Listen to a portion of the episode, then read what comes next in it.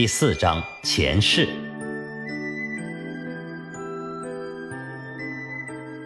三世之前，男子淡淡的从书堆中抬起头问道：“你看着我发愣做甚？”“我没什么，师兄很好看吗。”女子略显急促的搔头吐舌。“哎，我说你啊。”男子本想训他一下，但突然记起之前的种种，他叹了口气，无奈的止住话语，转头继续沉浸在书中。反正说了也是白说，爱看就让他看吧。真不知道有什么好看的，不就是一个鼻子、两个眼睛的人吗？他哪有那样特别，值得他无时无刻用那样炙热的眼神看着？我饿了，煮点拿手好菜来吧。男子放下书本，对他柔和一笑。他傻乎乎的应声好，便喜滋滋的去厨房里准备。望着他在厨房中忙碌的身影，男子目光渐渐的暗淡了下来。明明是师妹，却像个小媳妇儿一样。过了一会儿，他笑容满面的将它端出，碗中的豆腐和他的双颊一样红彤彤的。师兄，你看。是你最喜欢的麻婆豆腐。哦，师妹还真有闲情逸致啊。男子浅浅一笑，举止优雅的品尝起来。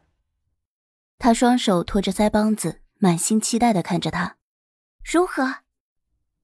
男子如期许般的回以一抹温柔的笑意，揉了揉他的头，好吃，堪称一绝呢。他幸福的眯眼笑了，最喜欢师兄摸他的头了。可就在他欣喜之际，那摸着他头的人目光却是深沉异常。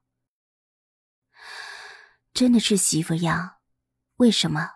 师兄妹的互动哪里出了问题？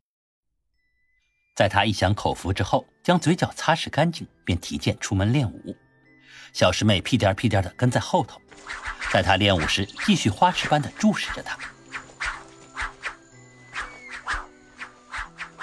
看到他的时候，他都在对着自己傻笑。终于，男子忍不住了：“师妹不需要练武吗？”“ 不用，师傅说了，我没习武的天赋，乖乖习文就好。”“那你倒是给我好好回到书桌前去写书法呀！”他在内心腹诽着，但表面上还是温柔的望着他。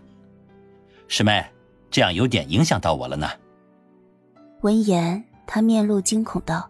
啊，十分抱歉，我立刻回去。又让师兄讨厌了，他抱着卷起的双腿坐在床上发呆着。为什么呢？他究竟做错了什么？为何师兄那么讨厌他呢？为何师兄总是变着法子将他支开？今天更是直接说他影响到他了。明明他只是静静的看着他，更可笑的是，明明晓得师兄不喜欢，他还是硬跟着师兄。哪怕是表面上的笑容，他看着都很开心。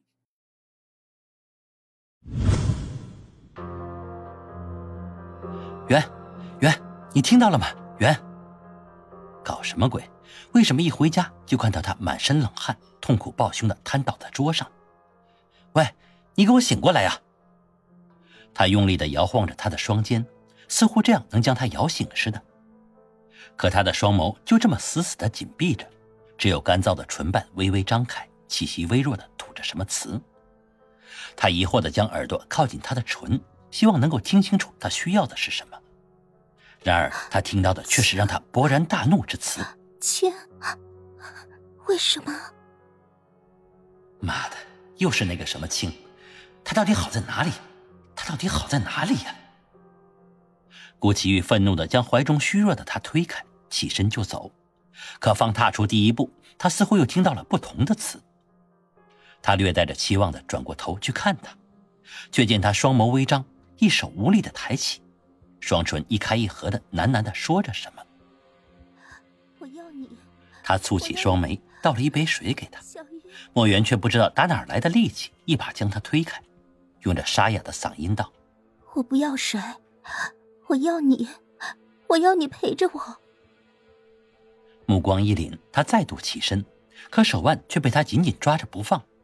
只闻他低喃一声：“不要走，拜托，求你了，留下来，小玉，求你留下来陪我，拜托了，求你了。”一句拜托让他心软，一句求你让他屈服。她这种看似柔弱实则坚强的女子，竟也会说拜托，竟也会说求人了。郭喜玉惨淡一笑：“既然你都如此放低身段，我又何妨不能再当一次替身呢？一次替身换硬气的你一句拜托，值了。”